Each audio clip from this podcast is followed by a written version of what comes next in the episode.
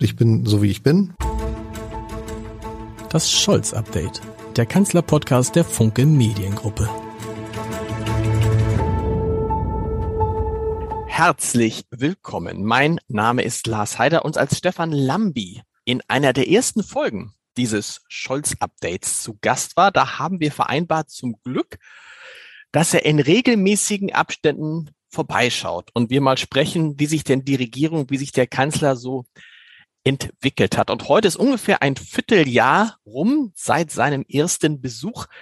Eine Folge, die die, die meistgehörte, das darf ich glaube ich sagen, die meistgehörte Folge dieses Podcasts war. Und deshalb bin ich sehr gespannt, was Stefan Lambi heute zu erzählen hat. Denn, lieber Herr Lambi, Sie begleiten die Regierung ja von Anfang an mit der Kamera und daraus wird in zwei Jahren, spätestens in zwei Jahren, vielleicht vorher, ein Dokumentarfilm, vielleicht werden es auch mehrere. Und ähm, der ganzen Situation ist jetzt noch eine ganz neue Bedeutung zugekommen. Wie hat sich Ihre Arbeit verändert durch den Krieg? Naja, sie ist äh, unglaublich intensiv und hektisch. Äh, es ist nicht so leicht, ähm, Termine mit Regierungsmitgliedern zu machen. Es ist nicht leicht für die Regierungsmitglieder selber Termine zu machen, weil die laufend über den Haufen geworfen werden. Also ich sollte in den letzten Wochen, ich glaube, zweimal mit Annalena Baerbock nach New York reisen. Das ist immer, ich glaube, einmal in der Nacht vorher abgesagt worden also wenige Stunden vorher. Mhm. das ist für mich blöde, das ist aber auch für die Außenministerin blöde. Und das geht, glaube ich, allen so da äh, in Berlin. Die laufen ziemlich heiß gerade. Die Bereitschaft aber, das weiterzumachen, die ist immer noch da? Sich filmen zu lassen in dieser besonderen Situation, von der man nicht weiß, wie sie ausgeht? Ja, also ich komme ja nicht jeden Tag mit der Kamera, noch nicht mal jede Woche, sondern das verteilt sich ja auf mehrere Personen. Aber die Bereitschaft ist da und die kennen ja inzwischen auch die Filme, die journalistische Arbeit von mir einigermaßen. Ähm, und es ist ja auch, egal wie man dazu steht, eine historische Situation. Also leider, muss man sagen. Ähm, und ähm, was ich mache, ist ja keine Tagesaktualität.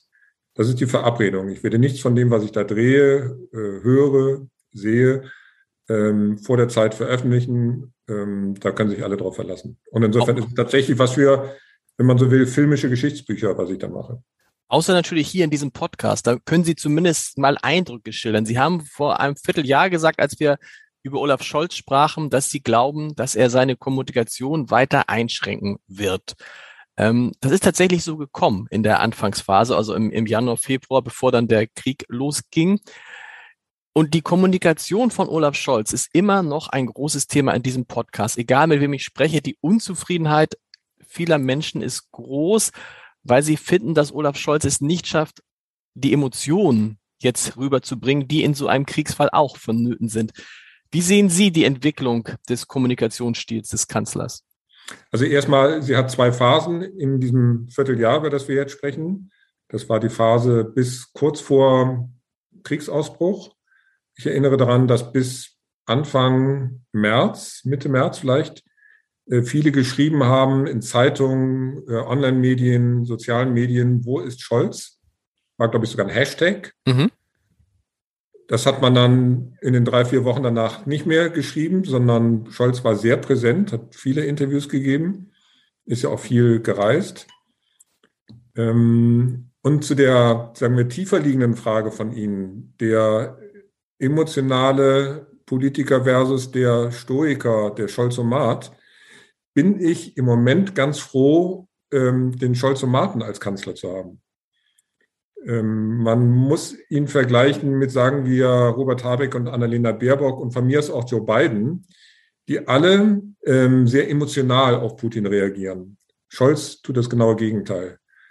Deshalb ist er als einer der wenigen auch in der Lage, mit der russischen Gegenseite weiter zu kommunizieren. Also die sprechen alle, weiß ich, zwei, drei, vier Tage miteinander.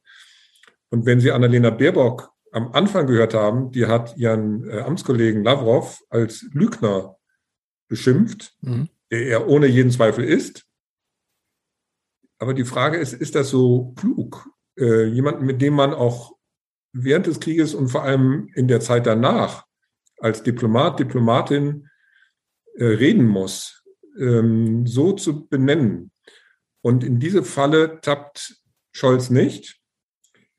Äh, bei der Bevölkerung kommt es übrigens ganz anders an. Die finden das großartig, also diese offene Sprache von Annalena Baerbock und Robert Habeck. Genau. Deshalb gehen deren Werte äh, in die Höhe. Und bei Scholz ist es einigermaßen ja, gleichbleibend, stabil. Aber er eröffnet sich dadurch natürlich eine Möglichkeit, weiter im Spiel, im Gespräch zu bleiben. Und das finde ich gut. Sie haben es gerade angesprochen. Annalena Baerbock und Robert Habeck kommen in Deutschland besser an, weil die Kommunikation der Bundesregierung ja immer zwei Richtungen hat. Die eine ist die Richtung in Richtung Putin, internationale Verbindung. Die andere ist aber ja auch, dass natürlich ähm, die Menschen in diesem Land von dem Kanzler in irgendeiner Form erwarten, dass er ihnen die Angst nimmt und dass er das die Angst oder dass die Gefühle, die sie selbst haben, auch teilt.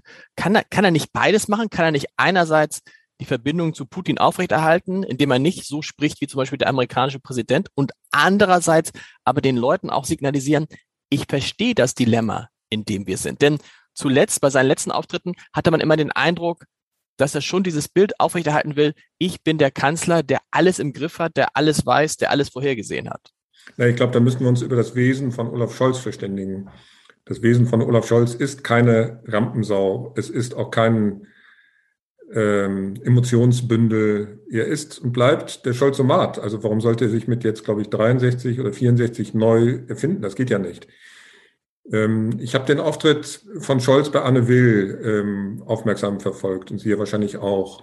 Da gibt es eine Passage, wo Scholz Emotionen zeigt. Und zwar ähm, nicht in Deutschland, sondern in Moskau. Er erzählt die Anekdote, dass er da über einen roten Teppich am Flughafen entlang ging, dann mhm. salutierten junge Soldaten. Und er, Olaf Scholz, hat sich gedacht, die werden in den Krieg äh, gezogen und ihn möglicherweise nicht überleben. Ich dachte in dem Moment, diese Anekdote haben ihm seine Berater oder seine Beraterin empfohlen.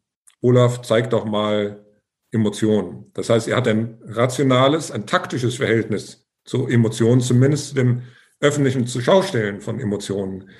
Ähm, ansonsten ist da nicht viel mit, äh, sagen wir, öffentlich gezeigten Emotionen von äh, Olaf Scholz. Bei anderer Gelegenheit hatte er, was ich auch schon mal gehört hatte, erzählt, dass er beim ähm, als er in Hamburg die absolute Mehrheit äh, bekam, mhm. vor vielen Jahren, alleine in einen Raum gegangen ist, als sich das abzeichnete, um kurz vor 18 Uhr, äh, ohne seine, seine Ehefrau, ohne seine Mitarbeiter, um ganz alleine zu sein. Das hat er auch am 26. September, also am äh, Tag der Bundestagswahl gemacht. Ah. Ist er auch ganz alleine im, ich glaube, sechsten Stock des Willy Brandt-Hauses äh, verschwunden. Niemand weiß, was er da getan hat. Wir können uns alle vorstellen, dass er vielleicht eine Träne verdrückt hat.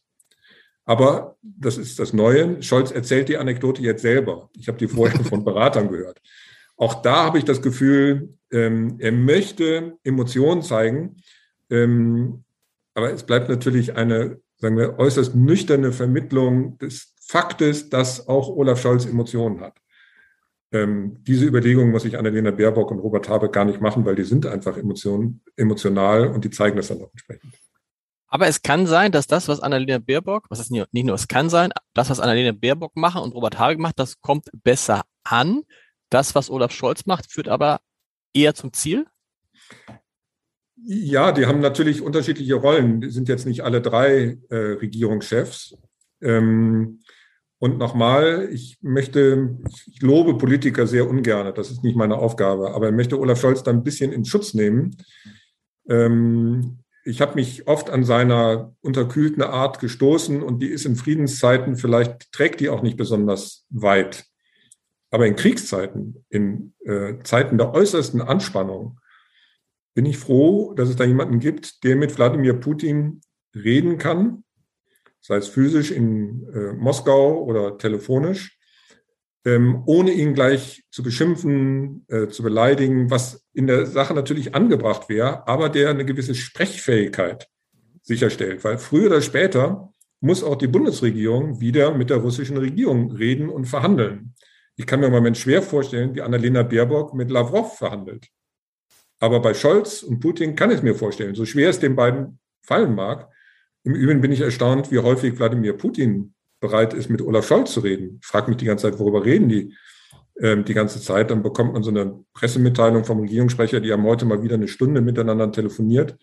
In der Sache tut sich ja nichts, aber trotzdem, die reden alle paar Tage ungefähr eine Stunde oder anderthalb miteinander. Und das ist gut, selbst wenn wir als Bevölkerung das Ergebnis dieser Gespräche nicht mitbekommen. Aber irgendwann müssen wir alle als Weltgemeinschaft aus dieser beschissenen Lage herauskommen. Und dafür braucht es jemanden, der einen sehr kühlen Kopf hat. Und den hat im Moment Olaf Scholz. Haben Sie im Rahmen Ihrer Arbeiten schon mal mit jemandem darüber sprechen können, wie solche Gespräche ablaufen? Weil das ist ja wirklich interessant.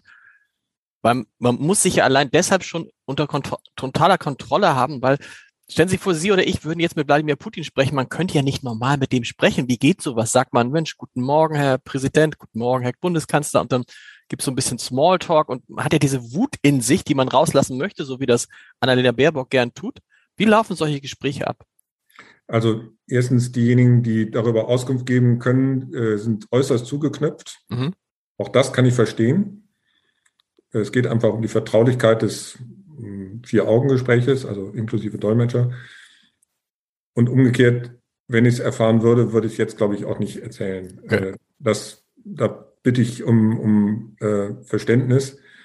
Ähm, wir werden es aber über kurz oder lang erfahren, ähm, aber im Moment ist einfach nicht die Zeit dafür. Äh, Im Moment geht es da nicht darum, uns Journalisten irgendwas zu stecken, sondern ähm, zwischen Kriegsgegnern, die sind wir ja zumindest in dem Wirtschaftskrieg, ähm, einigermaßen Regeln hm, wieder zu vereinbaren. Sie haben einen entscheidenden Punkt genannt, das ist der, das hat auch Klaus Fodunani neulich gesagt, dass man sich eben nicht der Illusion hingeben darf, dass Russland irgendwie verschwindet. Das, ja. äh, so. Und dass man, dass man einem klar sein muss, früher oder später werden sich ausgerechnet Wladimir Putin und äh, Herr Zelensky in einen Tisch setzen müssen. Also was ja heute unvorstellbar erscheint. Und trotz dieser furchtbaren Gräueltaten ähm, über den Krieg sprechen müssen. Also, um zurück zu über das, über das Ende des Krieges, über das Ende des Krieges sprechen müssen. Genau. Ja, ja. Vergleichen wir kurz Biden und Scholz. Äh, Biden nimmt äh, Kraftausdrücke äh, in den Mund, hat ihn, ich glaube, Kriegsverbrecher genannt. Schlechter. Schlechter. Das würde Olaf Scholz nie über die Lippen kommen. Er hat sich das genau überlegt, die Formulierung, und wiederholt die auch immer wieder. Ähm, dieser Krieg ist ein Verbrechen und es ist Putins Krieg. Genau. Es ist, es ist dasselbe, es ist dasselbe, aber es klingt viel eleganter. Aber er sagt nicht, Putin ist ein Kriegsverbrecher. Ja. Und dieser Unterschied ist auf dieser Ebene entscheidend. Ähm, ich weiß nicht, ob ähm, Putin mit Scholz im Moment so häufig sprechen würde, wenn er das Gefühl hätte, der Scholz bezeichnet ihn öffentlich als Kriegsverbrecher und schlechter. Ähm, das ist ja auch nicht nötig. Dann hat der Scholz sein, seinen Gefühlen für einen Moment Luft verschafft und punktet an der Heimatfront in den Umfragewerten in Deutschland. Aber das hilft ja überhaupt nicht, äh, wenn es darum geht, äh, irgendeine Lösung zu, äh, zu finden oder möglicherweise zwischen den Kriegsparteien Russland und Ukraine zu vermitteln. Und da ist die kühle Art von Scholz angebracht. Nochmal, in Friedenszeiten stößt sich schnell an Grenzen in Krisen und wie wir jetzt sehen, in Kriegszeiten ist sie hilfreich. Man muss aber auch insofern Annalena Baerbock und Robert Habeck nicht in Schutz nehmen, aber Verständnis dafür haben, dass sie so sprechen, wie sie sprechen, weil sie sprechen so, wie sie sind. Das ist authentisch, auch bei Annalena Baerbock und Robert Habeck. Man würde Robert Habeck jetzt nicht abnehmen, wenn er auf einmal so argumentieren würde und so auftreten würde wie Olaf Scholz. Ja, aber die beiden haben wiederum unterschiedliche Rollen. Der Habeck, der muss viel stärker nach Deutschland kommunizieren und Baerbock zwar auch, aber auch ins Ausland. Ich meine, als Außenministerin ist das ihr Job. Und auch die muss über kurz oder lang mit Sergei Lavrov wieder an einem von mir aus langen Tisch sitzen. Ähm ich fand das nicht so geschickt, dass sie ihn wiederholt als Lügner beschimpft hat. Alles andere, was sie sagt, ähm, dass da Kinder sterben, dass da alte Leute sterben, dass Krankenhäuser äh, bombardiert werden, alles richtig alles emotional und diese Emotionalität ist auch notwendig, ist völlig klar. Also warum sollte man denn äh, über diesen Krieg anders sprechen als, ich meine, wir zwei ja auch. Mhm. Das ist ein fürchterliches Verbrechen und das muss als solches auch benannt werden. Das macht Baerbock gut, macht Habeck gut. Aber es ist dann doch noch was anderes, wie man mit denen kommuniziert oder über die kommuniziert, die entscheidend sind für den Fortgang der komplizierten Angelegenheiten, wenn es darum geht, einen Frieden zu finden oder zumindest einen Waffenstillstand. Sie haben es gerade gesagt, Robert Habeck ist derjenige, der stark nach innen kommuniziert, weil er auch die Themen hat, die Deutschland direkt betreffen, nämlich insbesondere die Energieversorgung. Und da muss man sagen, das macht er exzellent, weil er es aus meiner Sicht, weil er eben einerseits das Dilemma transparent macht, in dem er sich befindet und andererseits es gut erklären kann und die Menschen auf eine vorsichtige Art und Weise auf Dinge vorbereitet, die da vielleicht noch kommen können, die aber nicht kommen müssen. Sehe ich ganz genauso. Ähm, der redet nicht drumherum. Er hat, äh, ich glaube, in den Tagesthemen oder im Heute-Journal mhm, gesagt, Tagesthemen, genau. wir werden als Land ärmer werden. Das ist das, was sich alle denken und was Politiker, Politikerinnen normalerweise nicht aussprechen würden, weil ähm, man gewohnt ist, mit ähm, der Bevölkerung so zu kommunizieren, äh, dass die sich keine Sorgen machen sollen, es wird schon alles gut und alles geht aufwärts. Nee, im Moment wird nicht alles gut und es geht nicht alles aufwärts. Und da das alle wissen, macht es auch überhaupt keinen Sinn, drum herum zu reden. Und dafür wird, glaube ich, gerade Robert Habeck geschätzt, dass er da eine klare Sprache spricht. Und er ist ja als Mann des Wortes geübt in der klaren Sprache und deshalb kommt er völlig zu Recht gut an gerade. Aber ob er gut ankommt oder nicht, ich, ich glaube, dass das ist eine, eine Dimension, die in, beim politischen Personal immer mitschwingt.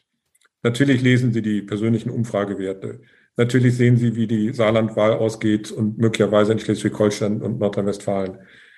Machtpolitik. Aber im Moment geht es nochmal um was völlig anderes. Es geht darum, dass wir die größte Flüchtlingswelle seit dem Zweiten Weltkrieg haben, dass da jeden Tag Hunderte von Menschen sterben und nebenbei wir immer noch eine ähm, Klimakatastrophe haben. Mhm. Das hängt ja auch miteinander zusammen. Und da muss anders kommuniziert werden als noch vor einem Jahr, als ich habe die ja im Bundestagswahlkampf beobachtet, da waren die Themen völlig andere. Das war auch ein Gerangel, so sagen wir politische Landgewinne. Ähm, das Buch von Baerbock, das Lachen von Laschet, ist ja völlig undankbar, äh, undenkbar, dass wir jetzt über solche Lappalien sprechen mhm. würden. Jetzt geht es um Panzerfäuste, um ähm, Energieversorgung, also völlig andere Themen und über die muss auch völlig anders kommuniziert, kommuniziert werden. Ich habe mir da auch nochmal vor unserem Gespräch reingeguckt in, in Ihre Filme und dann das nochmal so verglichen, allein damit, wie die heute aussehen. Und man merkt schon, wie dieser Krieg, wie diese Ämter tatsächlich Menschen wie Robert Habeck und Annalena Baerbock verändert haben. Vielleicht können Sie das mal beschreiben aus, aus der Sicht eines Mannes, der vor allen Dingen auf diese Bilder achtet. Was, was hat sich da verändert bei den beiden? Ähm, das war letztes Jahr auch kein Zuckerschlecken. Die hatten auch eine schwere Zeit, aber da ging es, sagen wir, um deren politische Karrieren. Mhm. Und jetzt geht es um Entscheidungen, die die sich nicht haben träumen lassen. Also auch Olaf Scholz nicht. Ich erinnere daran, dass Olaf Scholz selbst, selbst mal den Kriegsdienst oder Wehrdienst verweigert hat. Mhm. Ähm, bei Baerbock stellte sich die Frage nicht. Äh, bei Habeck weiß ich nicht, bin aber davon also fest überzeugt, dass der wahrscheinlich auch eine pazif pazifistische Vergangenheit hat. Und jetzt müssen sie über Waffenlieferungen in ein Kriegsgebiet befinden. Und sie wissen, dass sie auf der Weltbühne stehen und beobachtet werden. Und da geht es auch darum, ähm, innerhalb kürzester Zeit keine Fehler zu machen. Deshalb diese 48 Stunden zwischen dem 24. Februar und dem 26. Februar dieses Jahres. 24. war die Invasion mhm. und der 26. war der Samstag. Und innerhalb dieser 48 Stunden hat sich die Außenpolitik, die Sicherheitspolitik Deutschlands radikal gewandelt.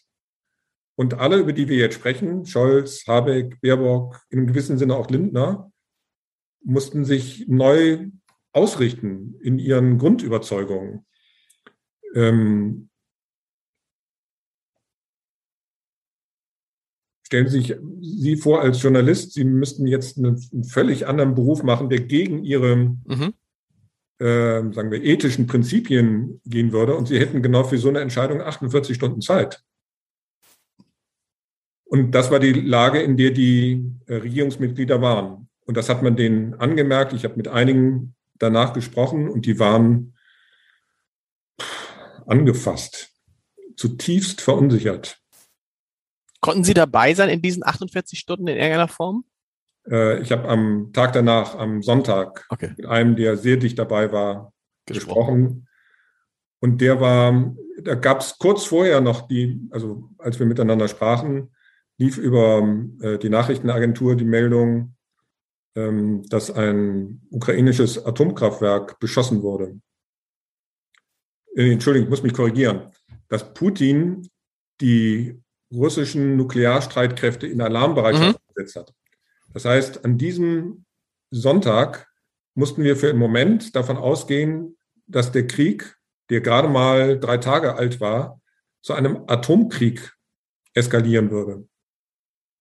Also ich war selber angefasst. Und Sie können sich vorstellen, in welcher Lage diejenigen waren, die da diese Entscheidung zu treffen haben. Also ich meine, ich berichte über die Entscheidung, mhm. aber die treffen sie. Und das hat die alle durchgewühlt. Und, und das ist ja auch das Interessante, und die wissen ja immer noch viel mehr, als sie in dem Moment sagen können. Die haben Informationen, das hat man, glaube ich, mal bei Robert Habeck in einer Talkshow gesehen, wie er sagt, wie er dann gefragt wurde, bei Markus Lanz war das, wie geht's jetzt weiter? Und er dann wirklich ins, fast ins Stottern kam und sagte, das möchte ich dann lieber erzählen, wenn das Ganze vorbei ist. Auch das ist ja eine, eine Sache, wenn du weißt, was auf dich zukommt. Olaf Scholz hat das ja auch gesagt, dass er gewusst hätte, was in der Ukraine passiert.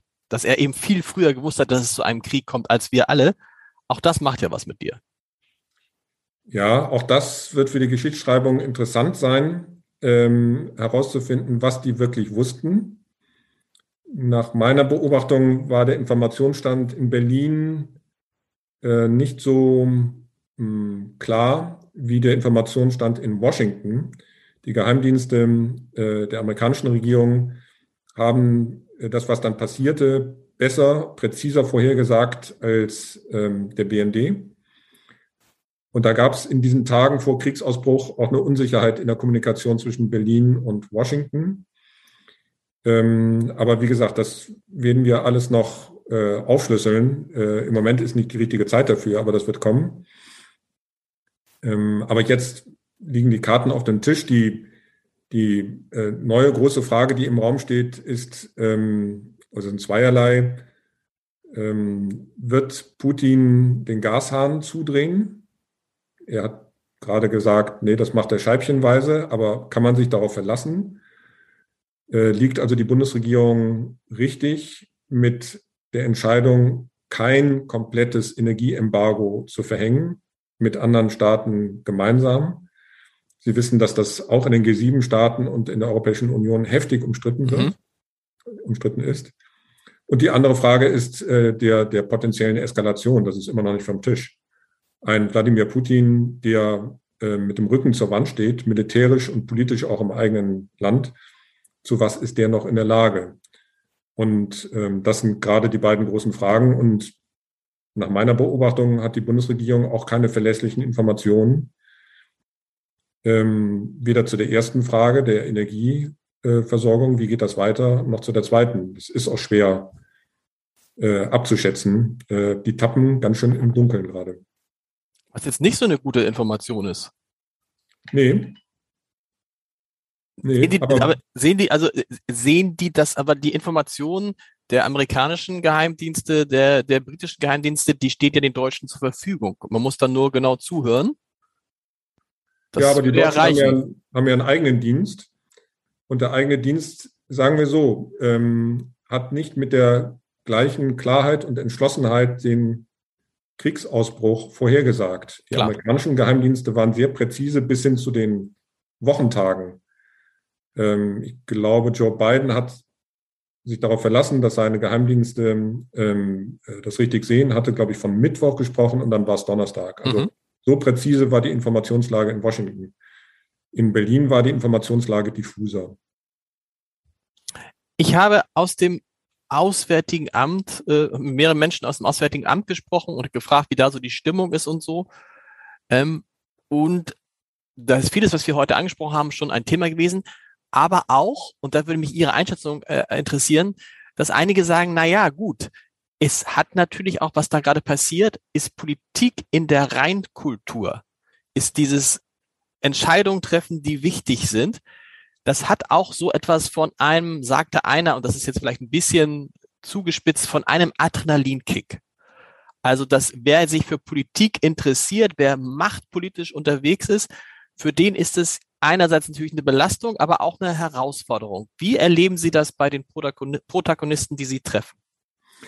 Ich kann eine Geschichte erzählen, das war letzte Woche Mittwoch nach meiner Erinnerung.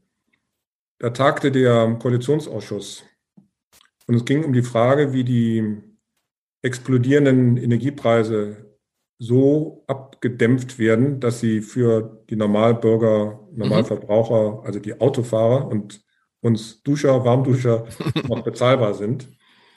Ähm, und Sie wissen, da gab es sehr unterschiedliche Vorstellungen. Christian Lindner von der FDP hatte den Tankrabatt ins Spiel gebracht. Äh, Hubertus Heil hatte ein anderes Modell.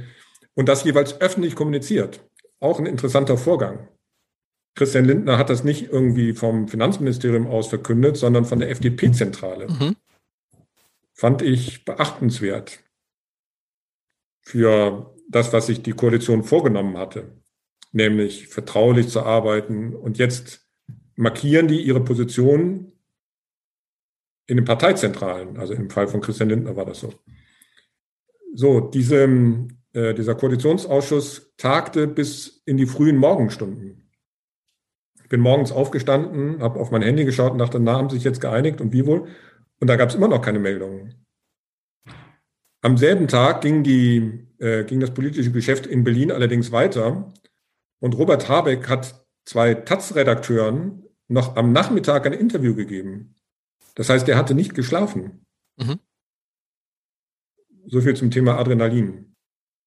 Was sehr unterschiedlich ist zwischen unter den einzelnen Menschen. Olaf Scholz sieht, nachdem er zwischendurch wirklich auch angefasst aussah, jetzt wieder fand ich so aus, wie er immer aussieht. Also so, als ob ähm, er die Sache tatsächlich auch für sich im Griff hat. Also er sieht jetzt nicht kaputt aus oder übermüdet.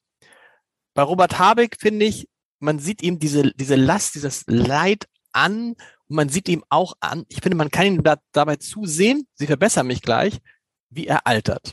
Bei Annalena Baerbock habe ich eine andere Entwicklung bemerkt. Die Unsicherheit, die sie noch im Wahlkampf hatte, ist komplett weg. Mhm. Also sie tritt extrem Selbstbewusstsein, selbstbewusst auf wenn sie auf Fragen antworten soll, zum Beispiel bei äh, Sandra Maischberger, ist es auch nicht mehr, merkt man ja auch nicht mehr an, dass sie jetzt lange nachdenken muss, sondern sie formuliert klar, selbstbewusst, als ob sie angekommen ist. Würden Sie sozusagen diese, diese Bewertung dieser drei Leute so teilen? Ja, äh, die teile ich. Äh, Habeck hatte selber äh, im Vorfeld der Koalitionsverhandlungen davon gesprochen, dass das, was da auf ihn zukommt, also als Regierungsmitglied, ihn um Jahre innerhalb kürzester Zeit altern wird, altern mhm. lassen wird. Also dem war völlig klar, das wird selbst ohne einen Krieg äh, brutal für ihn werden, weil es für alle Regierungsmitglieder brutal ist. Und er hat sich ja dann auch ein Ressort ausgesucht, Wirtschaft und Klima, wo die Spannungen ja in einer Person äh, zu spüren sind. Und das merkt er jetzt gerade. Also es sind ja immer sehr unterschiedliche, manchmal sogar gegensätzliche Interessen, Wirtschaft und Klima. Insofern, ich gebe Ihnen recht, bei Habeck sieht man das besonders. Ähm, Scholz ist inzwischen so, wie er sonst auch war. Wir haben eben ausführlich über ihn gesprochen, also sehr nüchtern, unterkühlt, sehr darauf bedacht, keine Fehler zu machen. Und bei Annalena Baerbock, die habe ich ja im letzten Jahr im Wahlkampf sehr äh, eng beobachtet, begleitet, habe ich gelegentlich gemerkt, wie ihr Sprecher ihr einen sogenannten Sprechzettel zugeschoben hat, auf dem die Essentials äh, standen, die sie dann vor den äh, Journalisten sagen sollte. Das heißt, es war memoriert und dann vorgetragen. Und jetzt, nochmal, ich teile Ihren Eindruck, ist sie freier. Sie ist im ähm, wenn man so will, im Amt angekommen. Und alle drei, das muss man so sagen, sind gewachsen im Amt. Und zwar in einer Geschwindigkeit, ähm, die sie sich selber gar nicht haben vorstellen können. Ich habe eben darüber gesprochen, wie häufig die Zeitpläne etwa von Annalena Baerbock über den Haufen geworfen werden. Die weiß manchmal nicht, wen sie, also am Abend, wen sie am nächsten Vormittag vor sich hat, mit dem sie dann reden muss über wichtige Themen weil ihr Zeitplan permanent geändert wird. Ähm, Sie bereiten sich auf so ein Interview vor, ich bereite mich auf ein Interview vor. Aber Annalena Baerbock muss sich natürlich auch vorbereiten auf die Gespräche, die sie da führt. Und da hat sie kaum Zeit. Also die machen Politik aus dem Handgelenk gerade, mhm. weil der Zeitdruck so verdichtet ist, dass sie nicht viel Zeit zur Vorbereitung ihrer Termine haben. Was macht das mit den Terminen, die Sie mit denen abgesprochen haben? Werden die jetzt viel verschoben, hin und her geschoben? Halten die sich daran? Haben die dann überhaupt Zeit, mit Ihnen so ausführlich zu sprechen, wie man das gewöhnt ist, wenn man Filme von Ihnen kennt? Ja, sowohl als auch. Also die Termine werden hin und her geschoben, ähm, aber ähm, im Kern halten sie sich dran, dann wird der Termin halt mal verschoben, dann kommt er halt etwas später zustande. Sie nehmen sich dafür äh, auch Zeit. Ähm, es macht einen wesentlichen Unterschied, ob man Politikerinnen und Politiker im Wahlkampf beobachtet oder im Amt. Mhm. Im Wahlkampf haben sie ein Interesse daran, gefilmt, interviewt zu werden, weil sie gewählt werden wollen. Ähm, das ist ja jetzt nicht mehr ihr Thema. Die sind gewählt und jetzt geht es darum, wie ähm, sie ihren Job vernünftig machen. Und da haben sie nur, sagen wir, fein dosiert Interesse an Öffentlichkeitsarbeit. Aber hilft es nicht? Aber vielleicht ja. noch ein mhm. Satz. Ah ja, Entschuldigung. Ähm, ich glaube, dass wir als, als äh, Bundesrepublik jetzt gerade in eine Phase kommen, wo von uns als Gesellschaft sehr viel abverlangt werden wird. Eine gewisse Opferbereitschaft. Mhm. Habeck spricht davon, dass wir Energie sparen sollen. Wir sehen es an der Zapfsäule, wie teuer das ist. Wir reden davon, dass Olaf Scholz, Zitat, Hunderttausende von Arbeitsplätzen in Gefahr sind. Man muss eine Gesellschaft vorbereiten auf das, was da kommt. Und das kann man nicht in Presseerklärungen machen und auch nicht in Form von Pressekonferenzen. Und da ist es dann wieder notwendig, mit Journalistinnen und Journalisten ruhig zu kommunizieren. Nichts äh, unter den Teppich kehren, weil, wie gesagt, die Leute sowieso wissen, was Sache ist. Die sind ja nicht doof, die lesen Zeitungen, gucken Fernsehen, sehen die Bilder aus der Ukraine. Und jetzt muss die Gesellschaft, müssen wir vorbereitet werden auf das, was da kommt. Und das mhm. wird heftig werden. Und wenn wir in einem nicht nur Wirtschaftskrieg, sondern in, geradezu in einem Energiekrieg mit Russland sind, dann ist das, was wir jetzt erleben, gerade nur ein Vorspiel. Wo ist aus Ihrer Sicht der geeignete Raum, um Menschen darauf vorzubereiten? Olaf Scholz war jetzt bei Maybrit Illner, er war bei Anne Will. Tatsächlich kommen den Talkshows, gerade den politischen Talkshows, die ja in der Vergangenheit oft auch mal verspottet wurden, so nach dem Motto, es gibt zu viel, jetzt eine besondere Rolle zu, weil das eigentlich die Plattform sind, wo es die Zeit gibt, lange über solche Themen zu sprechen. Ja, und es gibt eine zweite Ebene. Ähm, ein großer Teil des Terminkalenders von dem politischen Personal ist mit Symbolpolitik gefüllt. Mhm. Also die angesprochenen Termine bei den Talkshows hat es gegeben, aber Olaf Scholz war auch in den ehemaligen Flutgebieten Nordrhein-Westfalen und Rheinland-Pfalz. Und Annalena Baerbock ist extra nach Frankfurt zum Flughafen geflogen, um Flüchtlinge in Empfang zu nehmen und hat den Spielzeug und ich glaube Candies äh, überreicht. Denen ist völlig egal, ob da nun die 41-jährige Annalena steht und denen irgendwie Spielzeug überreicht. Ja.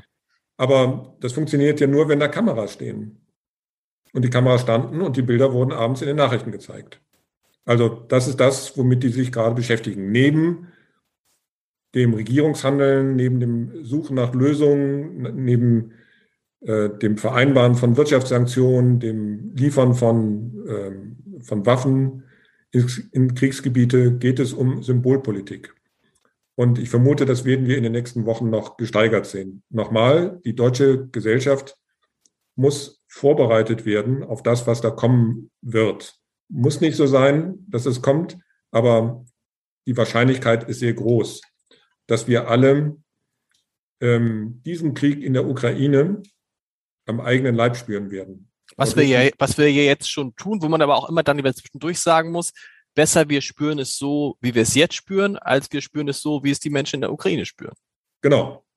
Und natürlich müssen wir uns als Gesellschaft die Frage stellen, wie wir uns denn zu diesem Krieg mhm. verhalten, ob wir denn bereit sind, ähm, mit anzusehen, wie jeden Tag EU-weit, ich glaube, eine Milliarde Euro nach Russland überwiesen wird, Es gibt eine Diskussion darüber, ob Wladimir Putin diese Milliarde Euro täglich tatsächlich in seine Kriegsmaschinerie einspeisen kann. Aber natürlich wird dieser Krieg auch mit Mitteln, Finanzmitteln aus dem Westen finanziert. Aber Sie haben es auch gesagt, wir müssen gucken, was kommt danach. Und wir können ja, da bin ich bei Klaus von Donani, auch kein Interesse haben, Russland aus, also auszuhungern ist jetzt das falsche, völlig falsche Wort, deshalb benutze ich es nicht, aber so schwach zu machen, dass es am Ende ein schwächelnder, kränkelnder, ein schwächelndes, kränkelndes Land in Europa ist, das dann vielleicht noch angeschlagener, angeschlagener, noch gefährlich ist als jetzt. Also, will damit sagen, wenn man jetzt sagt, wir, wir, wir haben ja schon für uns gesagt, das muss man sich immer überlegen, einen sofortigen Stopp der Energien aus Russland wollen wir nicht. Aber langfristig, das heißt langfristig ist falsch, mittelfristig wird es ja genauso kommen. Wir werden in zwei, drei Jahren wahrscheinlich keine Energie mehr aus Russland beziehen. Das heißt, diese eine Milliarde, wahrscheinlich, oder? Sie lachen, nicht? Na, wenn es gut läuft. Wenn es gut läuft. Wenn es, wenn es hart kommt, ähm, dann haben wir in zwei Wochen keine Energie mehr. Genau, ich sage ja, aber, aber so oder so haben wir uns entschieden, diese Verbindung zu Russland zu kappen. Und wenn man auf die langfristigen Perspektiven hinguckt, muss man sagen, das ändert ja in dem Zusammenspiel schon etwas. Und das, wenn, wenn Russland das nicht ersetzt bekommt, haben wir da ein Land, das äh, auch nach diesem Krieg am Abgrund steht. Und dann ist die Frage, kann das in unserem Interesse sein? Kann ein wirtschaftlich schwaches Russland in unserem Interesse sein? Aktuell ja, perspektivisch nein. Ja, vor allem es wäre ein politisch höchst instabiles Gebilde. Genau. Ich erinnere an die 90er Jahre, das Russland unter Boris Jelzin der Westen war heilfroh, dass Wladimir Putin kam und äh, Jelzin abgelöst hat. Und er wurde hofiert. Also ich glaube 2002 war Jelzin im Bundestag in Berlin, hat gesprochen, auf Deutsch gesprochen. Der Westen war froh, nicht über äh, Wladimir Putin, sondern dass es in Russland jemand gab, der für Stabilität gesorgt hat. Märkte und natürlich Volkswirtschaften brauchen Stabilität. Mhm. Deswegen gebe ich Ihnen recht. Ähm, man muss bei all dem ähm, wie der Westen jetzt sich gegenüber Russland verhält, auch die Zeit nach dem Krieg im Blick haben. Und ähm, das wird ein, ein, äh, eine Gratwanderung sein, auch für die Bundesregierung, den Druck so zu ähm, massieren auf Putin, dass der Krieg möglichst bald beendet wird, aber das Spiel nicht zu übertreiben, sodass nach Kriegsende, und das wird sich wahrscheinlich über einen längeren Zeitraum hinziehen, hört nicht mit einem Tag auf, ähm, da keine gedemütigte ähm, Gesellschaft an einer politischen Nachfolgelösung bastelt, die möglicherweise noch viel schlimmer ist als das, was wir jetzt erleben, auch weil es Ressentiments zwischen den Ländern gibt. Das ist meine Sorge dass je länger dieser Konflikt, auch dieser Wirtschaftskrieg dauert, die Ressentiments in den Ländern wachsen.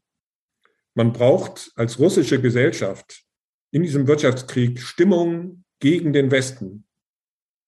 Und man braucht als westliche Regierung Stimmung gegen den, nicht nur Gegner, sondern den Feind im Osten. Mhm. Ich habe mir nie äh, träumen lassen, ähm, dass ich eine solche Debatte mal erlebe, dass hier Feindbilder äh, entstehen zwischen den östlichen und den westlichen Ländern. Und da sind auch wir Journalistinnen und Journalisten äh, aufgerufen, dieses Spiel nicht mitzuspielen und in unserer Sprache darauf zu achten, dass wir da nicht aufrüsten. Ähm, Was Olaf Scholz macht, wenn er davon spricht, das ist Putins Krieg. Ja, aber Beispiel. wir sprachen eben drüber, er macht es so dezent. Ähm, aus nee, nee, nee, er rüstet, also er rüstet, er rüstet da ja in gewisser Weise schon ab. Er sagt ja nicht, er sagt ja nie, das ist das Krieg, das ist der Krieg der Russen. Das genau. würde er nicht sagen, genau. genau. Wenn Sie, wenn Sie manchmal mit, mit Scholz, mit Habeck, mit Annalena Baerbock zusammensitzen und mit denen sprechen, denken Sie nicht manchmal, oh, eigentlich müsste man das jetzt zeigen? Eigentlich müsste man dieses Gespräch, diese 20, 30 Minuten, die ich jetzt geführt habe, die müssten jetzt gesendet werden?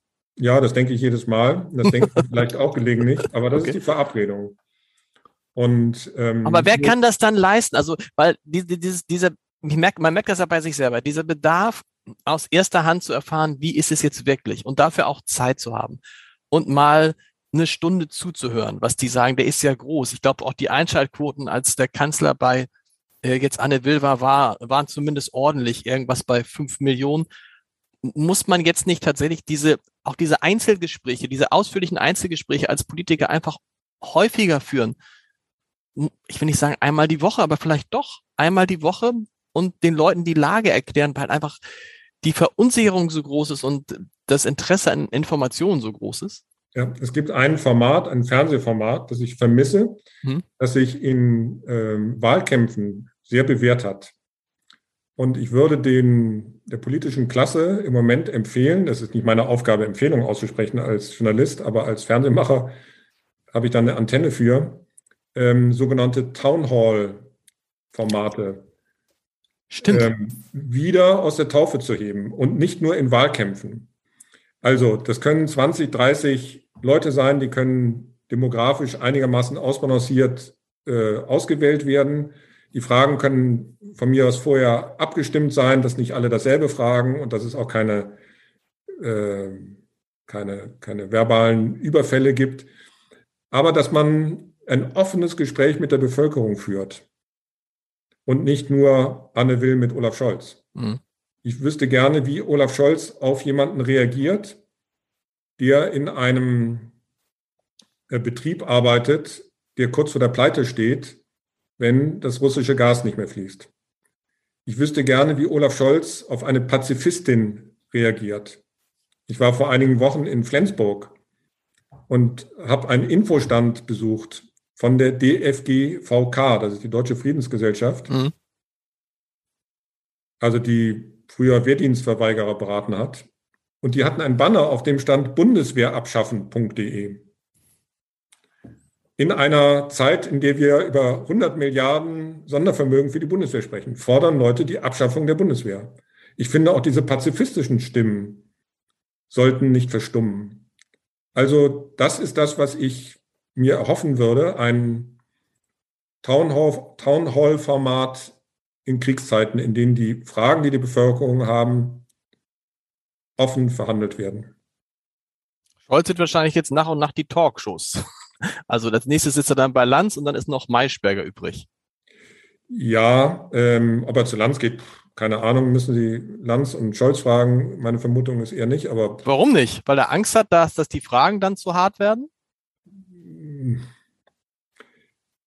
Wenn Sie sich anschauen, ähm, wie die Gespräche bei Anne Will liefen bei Maybrit Illner, bei Sandra Maischberger, ist mir aufgefallen, dass Scholz, Habeck und Baerbock ja nicht mit anderen Talkshow-Gästen in einer Talkshow waren, sondern die mhm. wurden alle einzeln Klar. interviewt, one-on-one. -on -one. Ja. Also das müsste Kollege Lanz schon mindestens leisten. Ist ja klar. Wenn der Kanzler kommt, ja. one-on-one, -on -one, eine Stunde mit dem Kanzler keine Ahnung, muss Markus Lanz beantworten, die Frage, ob Scholz kommt oder nicht. Ähm, anschauen würde ich mir, ähm, aber nochmal, ähm, ich erhoffe mir ein anderes Format, ein offeneres, in dem ähm, Bürgerinnen und Bürger auch ihre Fragen loswerden und nicht nur vermittelt über Journalisten. Haben Sie für sich schon eine Planung, wann Sie die erste, den, den ersten Film, gibt es jetzt mehrere überhaupt, wann Sie das, wann Sie das zeigen werden, was da passiert? Ich arbeite völlig ins Offene hinein. Es ist eine ergebnisoffene Langzeitdokumentation. Ähm, ich habe angefangen Anfang Dezember. Da war der Krieg in ziemlich weiter Ferne und hatte ganz andere Fragen. Die habe ich zum Teil immer noch, aber natürlich wird das alles überlagert durch äh, die Erfahrung dieses Krieges. Ähm, ich kann Ihnen die Frage im Moment nicht beantworten. Ähm, Im Moment ist vorgesehen, den irgendwann im nächsten Jahr zu senden. Aber ob wir bei dem Zeitplan bleiben, I don't know. Olaf Scholz hat ja gesagt, dass er schon im Dezember, und Robert Habeck hat auch gesagt, im Dezember schon eine Ahnung davon hatte, was passiert ist. Sie haben die entsprechenden Menschen seit Dezember beobachtet. War das ein Thema in den Gesprächen? Also war die Lage an der Grenze zur Ukraine, ein möglicher Krieg mit Russland, war das ein großes Thema? Ja, also ich habe mit Annalena Baerbock in der Zeit gesprochen und für die war es ein Thema. Die hatte so eine dumpfe Ahnung, mhm. was auf uns, auch auf Sie zukommen würde als Außenministerin. Aber die hatten ja alle eine Resthoffnung und ich gebe zu, ich auch, mhm. dass die Sache gut ausgehen würde, dass Putin bluffen würde. Aber wenn man sich dann angeschaut hat, da sind 100.000 und nachher 150.000 russische Soldaten vor der ukrainischen Grenze, dass das kein, keine Übung sein würde, das war dann schon irgendwann, die Zeichen verdichteten sich. Aber sie hatten alle Hoffnung. Und ähm, Scholz hat ja auch mit Putin in Moskau verhandelt und am Ende haben sie noch Sekt miteinander getrunken. Diese Geschichte mit dem Sekt, stimmt die? Also die einen sagen Sekt, die anderen sagen Champagner, die Dritten sagen mir, Wladimir Putin trinkt gar keinen Alkohol. Welche also Geschichte ich, stimmt jetzt? Ich weiß aus ziemlich zuverlässiger Quelle, ja. dass es Sekt war und dass Putin äh, ein, ein, ein Diener gebeten hat, wer immer das dann arrangiert hat, ja. ähm, eine Flasche Sekt mit zwei Gläsern hinzustellen. Okay. Ob das Champagner oder Sekt war, also ich, ähm, ändert nichts am Kriegsverlauf. Nee. Ähm, aber dass die beiden so miteinander gesprochen haben, dass sie am Ende, sagen wir, ein Glas gehoben haben, mhm. äh, das es verbirgt. Ähm, und das zeigt, dass zumindest die Atmosphäre nicht also bei diesem Gespräch kriegerisch war.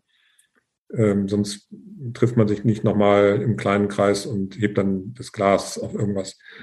Und Olaf Scholz, ich glaube, er hatte Mixed Feelings, wie die Sache ausgehen würde. Ähm, der hat sich keine Illusionen hingegeben, hm, konnte oder wollte es auch nicht wahrhaben.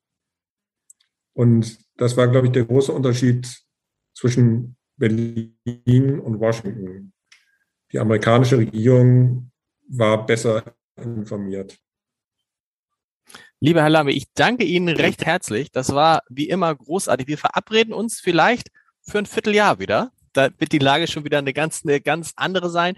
Nächste Woche in diesem Podcast ist jemand, der auch, und zwar ganz offiziell und aktuell mit dem Kanzler unterwegs ist. Jan Dörner ist Korrespondent äh, für die Funke Mediengruppe. Unter anderem erscheint das Hamburger Abendblatt auch, die Berliner Morgenpost und hat den Kanzler unter anderem in die Türkei begleitet, aber auch auf vielen anderen Reisen. Und wir werden mal dann von ihm hören nächste Woche, wie er die Lage sieht. Ich sage erstmal noch vielen Dank, Herr Lambi. Weiterhin viel Erfolg und bis zur nächsten Woche. Tschüss.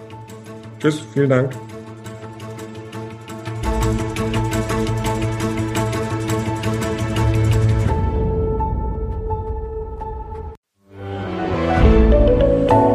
Podcast von Funke.